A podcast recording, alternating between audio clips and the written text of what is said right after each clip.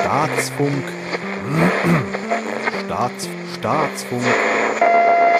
Balkonistan.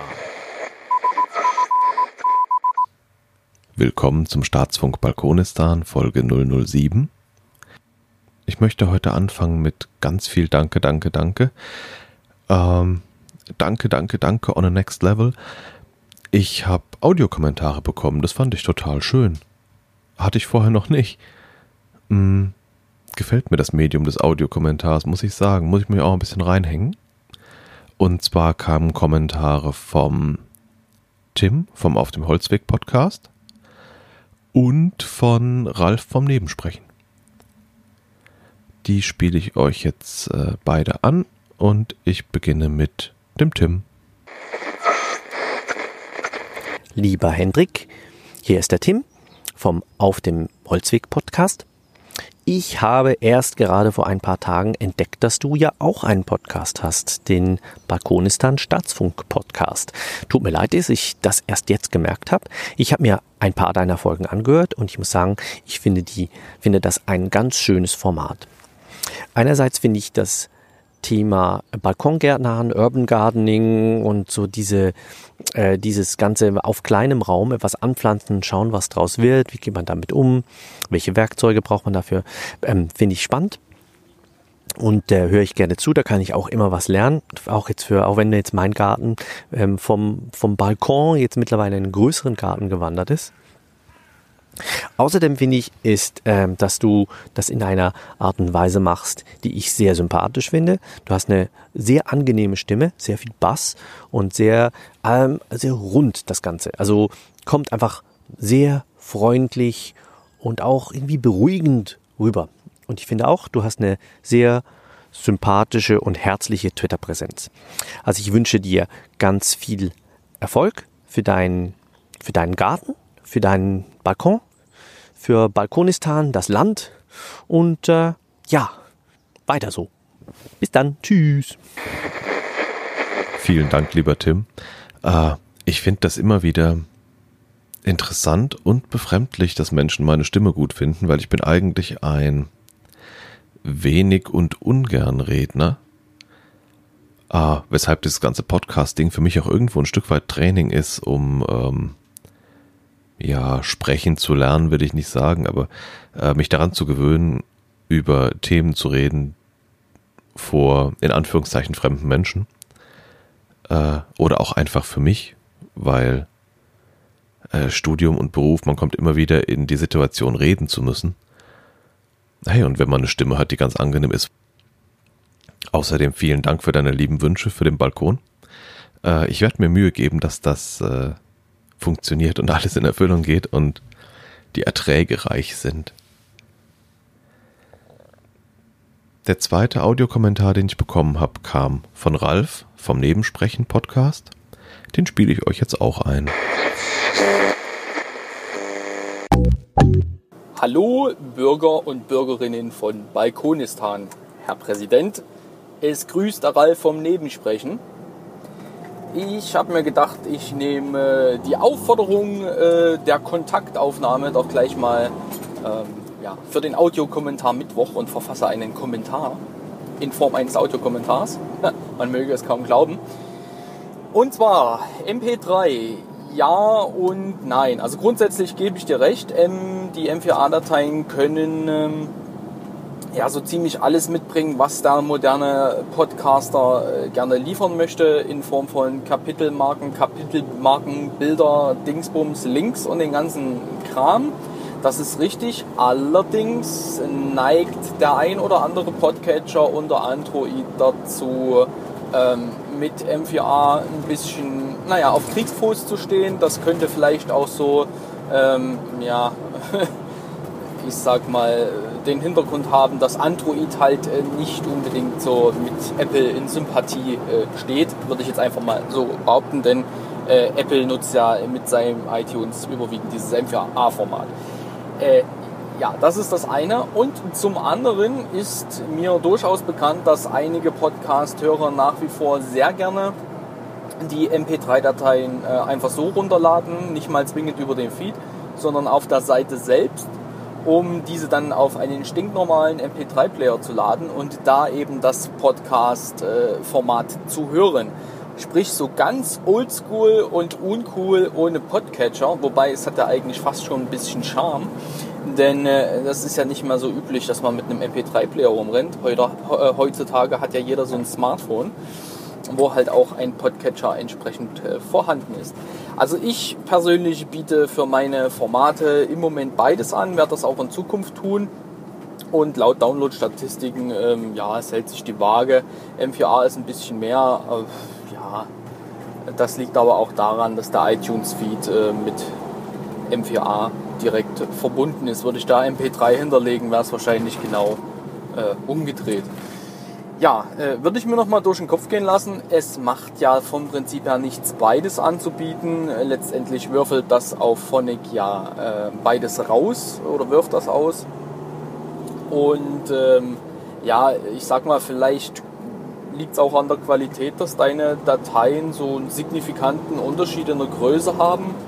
Ähm, also ich habe das bei mir jetzt nicht. Ich habe die Dateien recht klein gehalten und äh, entsprechend, äh, klar sind die Dateien unterschiedlich groß, aber es ist jetzt kein signifikanter Unterschied. Ja, das war es auch schon gewesen.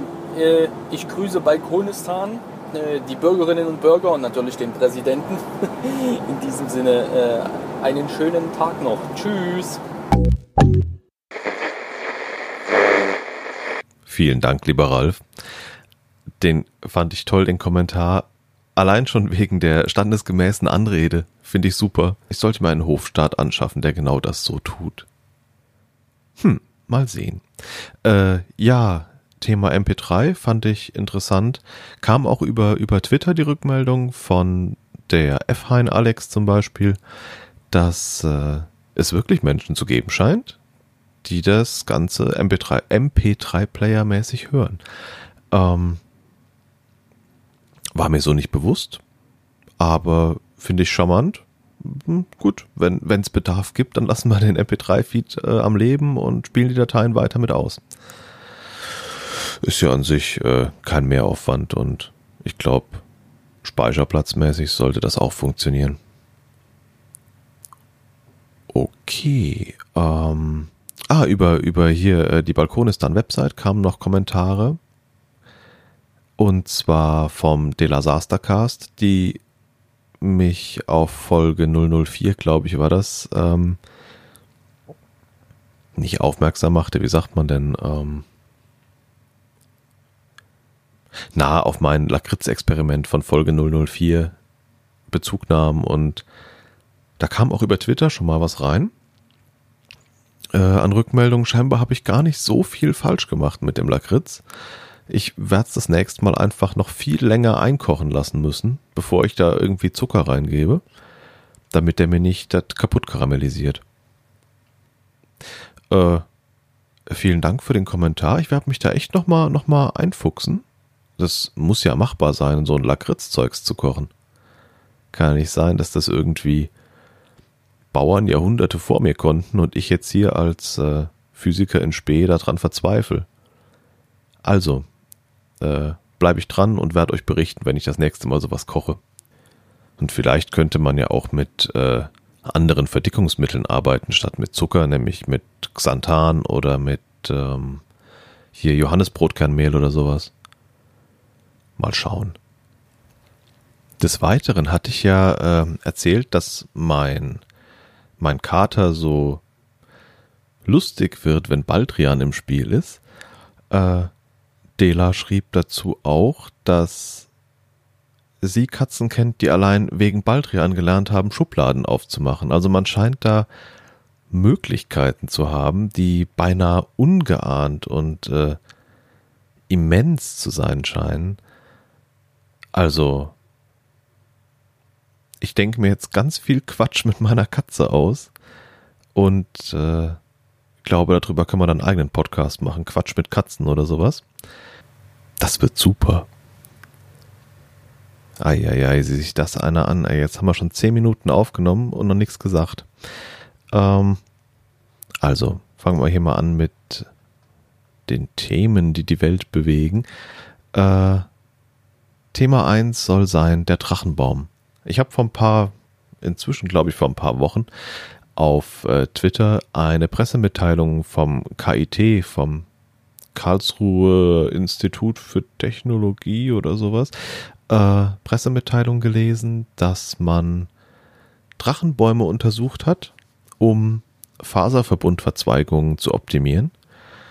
Was ich total spannend fand, weil, yay, Materialwissenschaften, mh, hm, fand ich eine, eine coole Sache, dass irgendwie scheinbar der Verbund zwischen so einem Stamm vom Drachenbaum und dem Ast, der abgeht, stabil genug zu sein scheint, dass es lohnt, darüber nachzuforschen. Ich, ich werde euch das Paper natürlich äh, verlinken in den Show Notes und dann könnt ihr da selber mal ein bisschen drin schmökern. Fand ich ganz spannend. Äh, jeder, der schon mal einen Drachenbaum beim Umzug transportiert hat, in nach Möglichkeit einem Kleinwagen und Tür oder Heckklappe mit, mit zu viel Schwung zugehauen hat, der weiß, wie belastbar so ein Drachenbaum ist. Äh, yay, jetzt hat's auch die Forschung entdeckt. Ähm, Finde ich spannend. Drachenbäume habe ich ja auch äh, hier in der Wohnung, weil sie sind unglaublich genügsam. Das reicht als Anschaffungsgrund eigentlich schon fast. Hm. Drachenbäume kennt ihr, ne? Das sind diese, ich verlinke euch da einen Wikipedia-Artikel zu, dann könnt ihr euch mal angucken, wie die in äh, freier Wildbahn aussehen. Ansonsten kennt man die, äh, jeder Discounter, jeder Supermarkt hat die ständig irgendwo rumstehen als äh, Kauf mich Dingsies. Waren heißt das, ne? Als Waren. Ähm, der Stiel ist so bei denen, die ich habe, ungefähr, naja, Daumen bis dicker C dick. Ähm, ist so drachenschuppig. Wahrscheinlich daher auch der Name.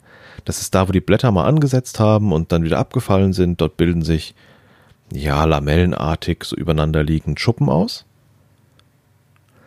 Ähm, das Ganze bei den Sorten, die ich habe, in einem angenehm unansehnlichen Grau.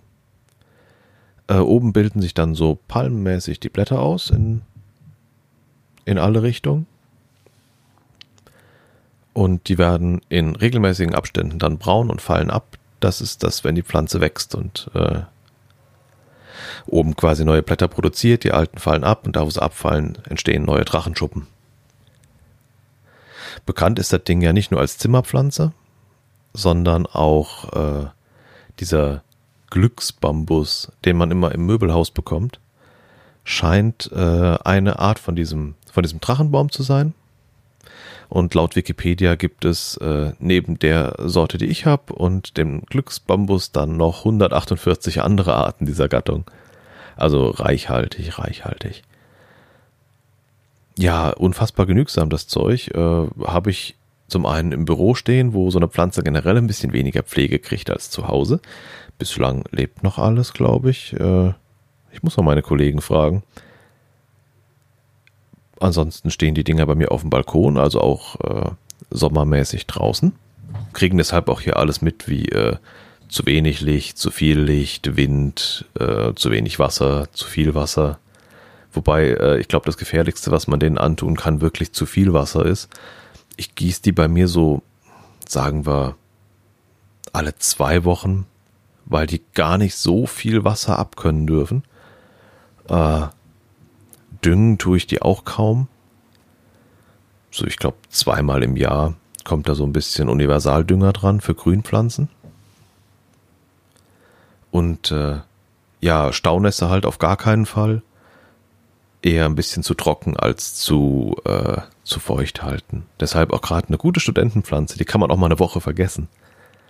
Ähm, ab und zu wird die abgeduscht, wie so gut wie alle meine Pflanzen hier im Haus.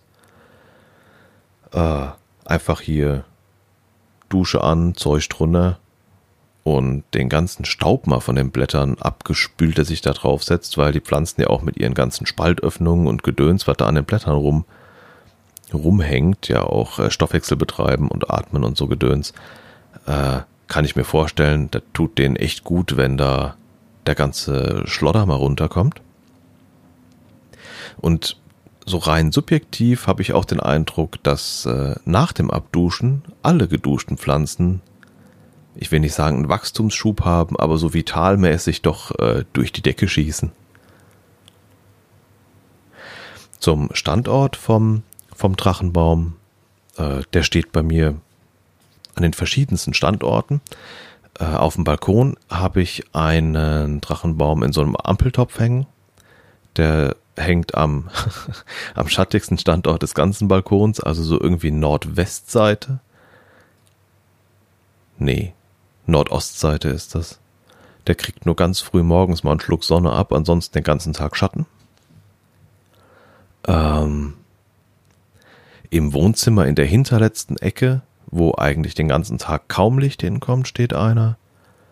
Im Büro, der steht am riesigen bodentiefen Fenster, der kriegt ziemlich viel Licht ab. Äh, ich würde mal sagen, sonnig bis halbschattig ist eigentlich vernünftig für das Zeug.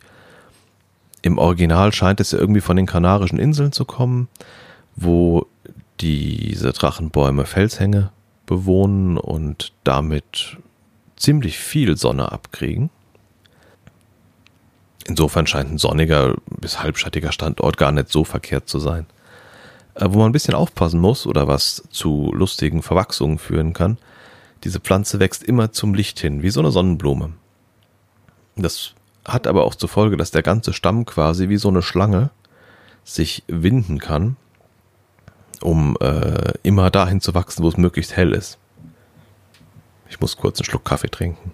Mein Tee heute ist Kaffee. Ist ja auch noch früh, ist gerade mal 9 Uhr durch äh, genau, wächst immer zum Licht hin.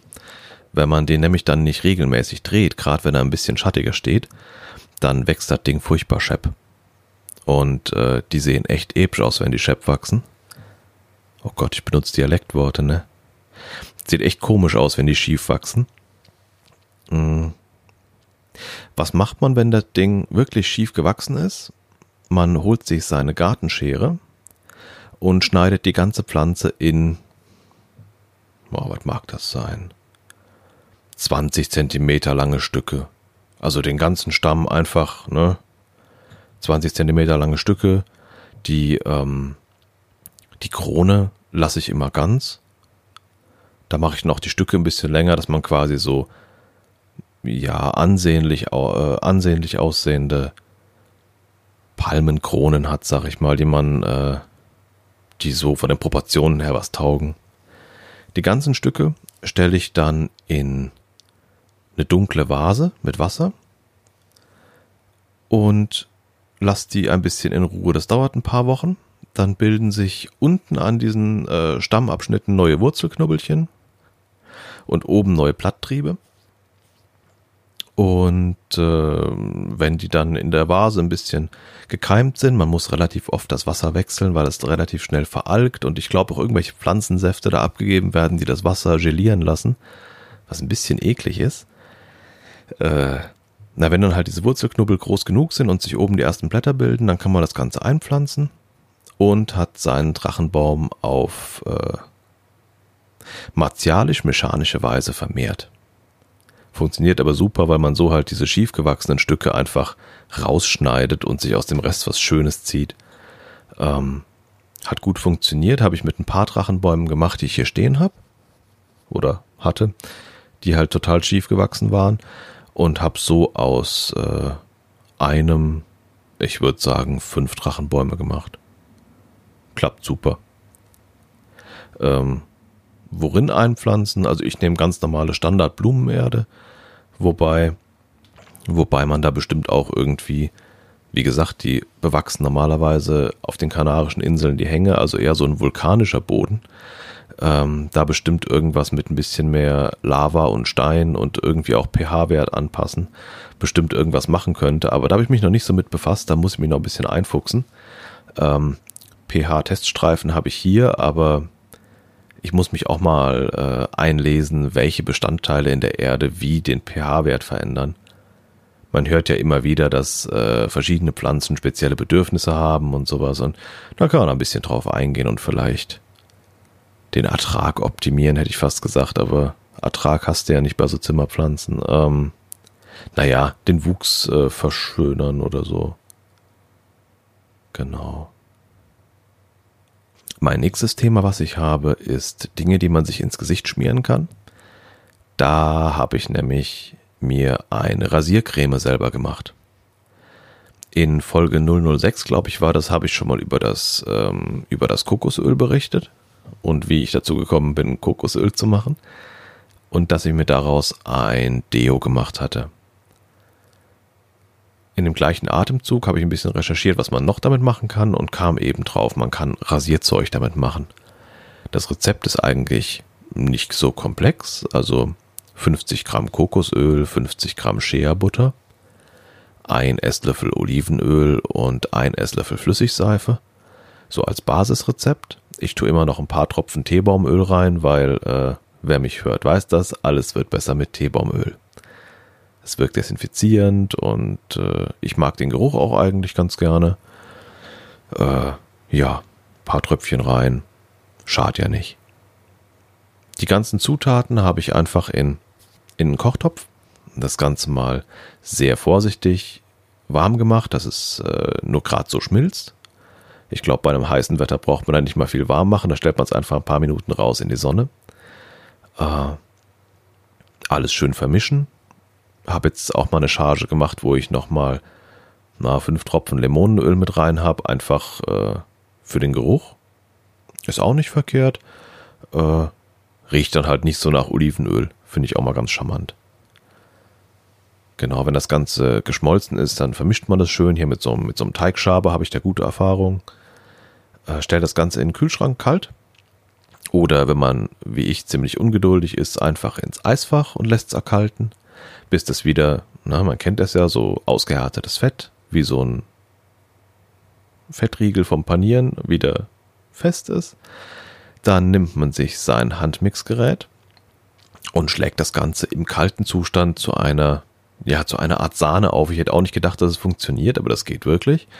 Einfach äh, Handmixer rein, volle Stufe und mal ein bisschen aufkleppern. Und dann wird das äh, schaumig und man kann es mit dem Teigschaber von eben wunderbar in ein Gläschen füllen. Das hält sich auch ein paar Wochen außerhalb des Kühlschranks und sowas. Das wird nicht so schnell ranzig, wie man denkt. Ich habe das jetzt, glaube ich, zwei Monate lang benutzt und ja, hat super funktioniert. Ich korrigiere, das können keine zwei Monate gewesen sein. Ich habe sechs Wochen benutzt. Äh, funktioniert klasse. Meine Erfahrungen damit waren nämlich, ähm, erstmal ist es sehr, sehr ungewohnt, weil ja, man hat es zwar schaumig aufgeschlagen, aber es ist ja im Grunde genommen nur Öl und Fett. Sprich, du trägst es auf die Haut auf und das schmilzt direkt wieder. Das schmilzt sofort zu einem, zu einem Ölfilm, was mich beim ersten Mal ein bisschen enttäuscht hat. Ich wusste auch nicht, äh, warum ich dachte, dass irgendwie die Gesetze der Physik auf meinem Gesicht nicht gelten, aber ja, ich hatte halt vom Prinzip her damit gerechnet, dass es wie so ein Rasierschaum halt schaumig bleibt. Nee, tut's nicht. Schmilzt auf der Haut, ähm, bildet dabei aber einen unglaublich tollen, sehr dünnen Gleitfilm, ähm, wodurch beim, beim Rasieren die Klinge meiner Meinung nach tiefer an die Haut runterkommt und die Haare tiefer mitnimmt, weshalb man sich gar nicht so also vielleicht einen Tag, äh, einen Tag nochmal rausschinden kann, bevor man sich wieder rasieren muss, weil die Haare einfach tiefer auf der Haut gründlicher abgeschnitten werden. Ähm, außerdem, obwohl man irgendwie das Gefühl hat, die Haare werden tiefer an der Haut geschnitten, äh, schneide ich mich weniger damit. Äh, das Öl scheint echt gut zu gleiten mit der Haut. Und was mich am meisten gewundert hat, war, ich krieg nach dem Rasieren keine Pickel mehr. Also keine Entzündung oder so ein Gedöns im Gesicht. Das fettet halt schön nach, da spannt auch nichts. Nö, super Sache. Äh, lohnt sich eigentlich nachzumachen, ist jetzt auch nicht so der Riesenaufwand, wie ihr vielleicht gehört habt. So zeitlich würde ich sagen, wenn man die Abkühlzeiten halt weglässt, weil die hängen halt davon ab, wie warm man es vorher gemacht hat. Naja, zehn Minuten. Also kann man schön mal nebenbei machen. Noch einen Schluck Kaffee.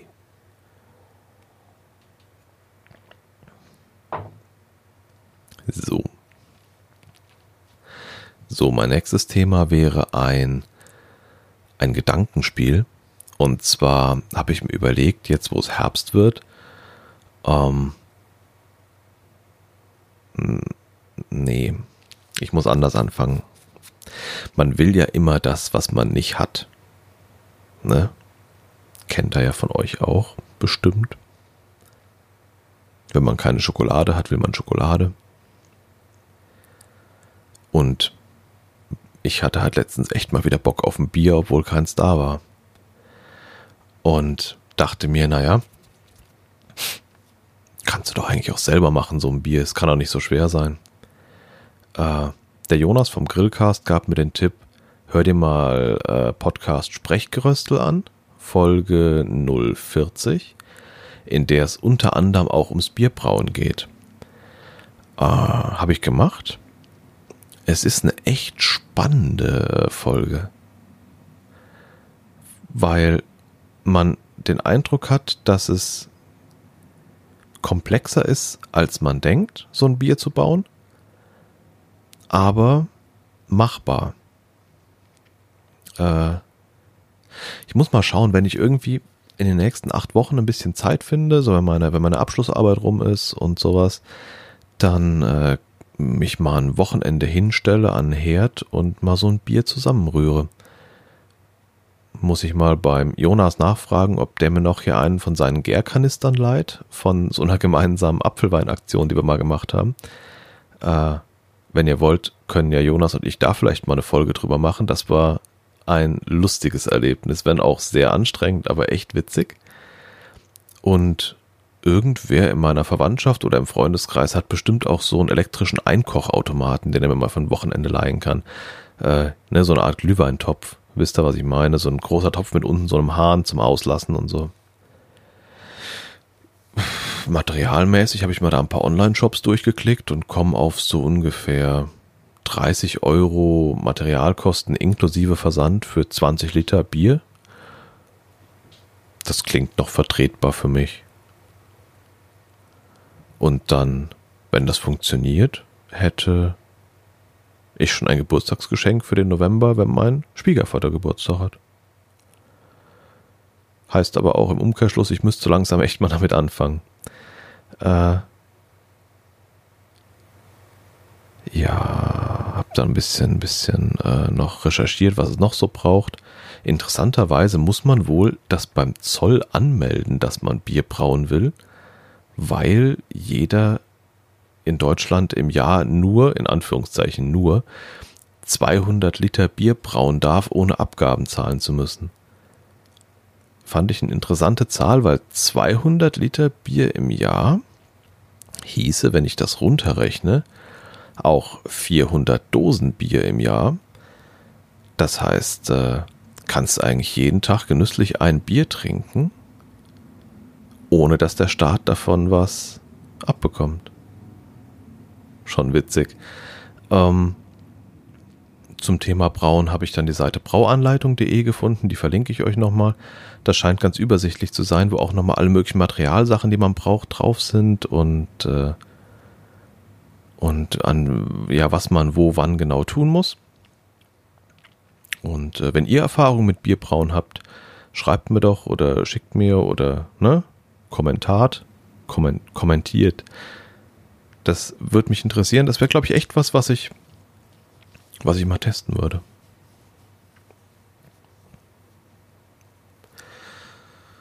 Ähm, genau, das war Gedankenspiel und jetzt habe ich mir noch ein richtiges Spiel überlegt. Ich habe mich ja in Sachen Saatgut ein bisschen verschätzt, würde ich sagen.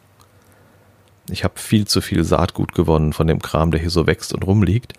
Also habe ich mir ein Spiel überlegt. Ähm, ihr schreibt mir eine E-Mail oder eine Twitter-DM oder schickt mir eine Brieftaube oder ein Rauchzeichen oder irgend sowas mit einer Binärzahl zwischen 0001 und 1000.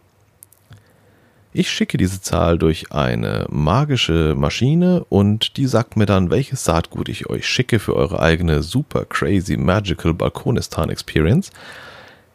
Der Witz daran wird allerdings sein, dass ihr nur Samen und eine Pflegeanleitung bekommt, aber erst dann wisst, was es ist, wenn ihr es großgezogen habt. Was würdet ihr denn davon halten? Wärt ihr dabei? Wenn ja, äh, gibt mir doch da einfach irgendwie grünes Licht oder sowas und wenn genug zusammenkommen, dann können wir das ja machen. Fände ich ganz interessant. So, das äh, war's dann für heute an Staatsfunk. Ich äh, hoffe, ich komme bald dazu, die nächste Folge aufzunehmen. Ich würde sagen, wir hören uns. Macht's gut. Tschö.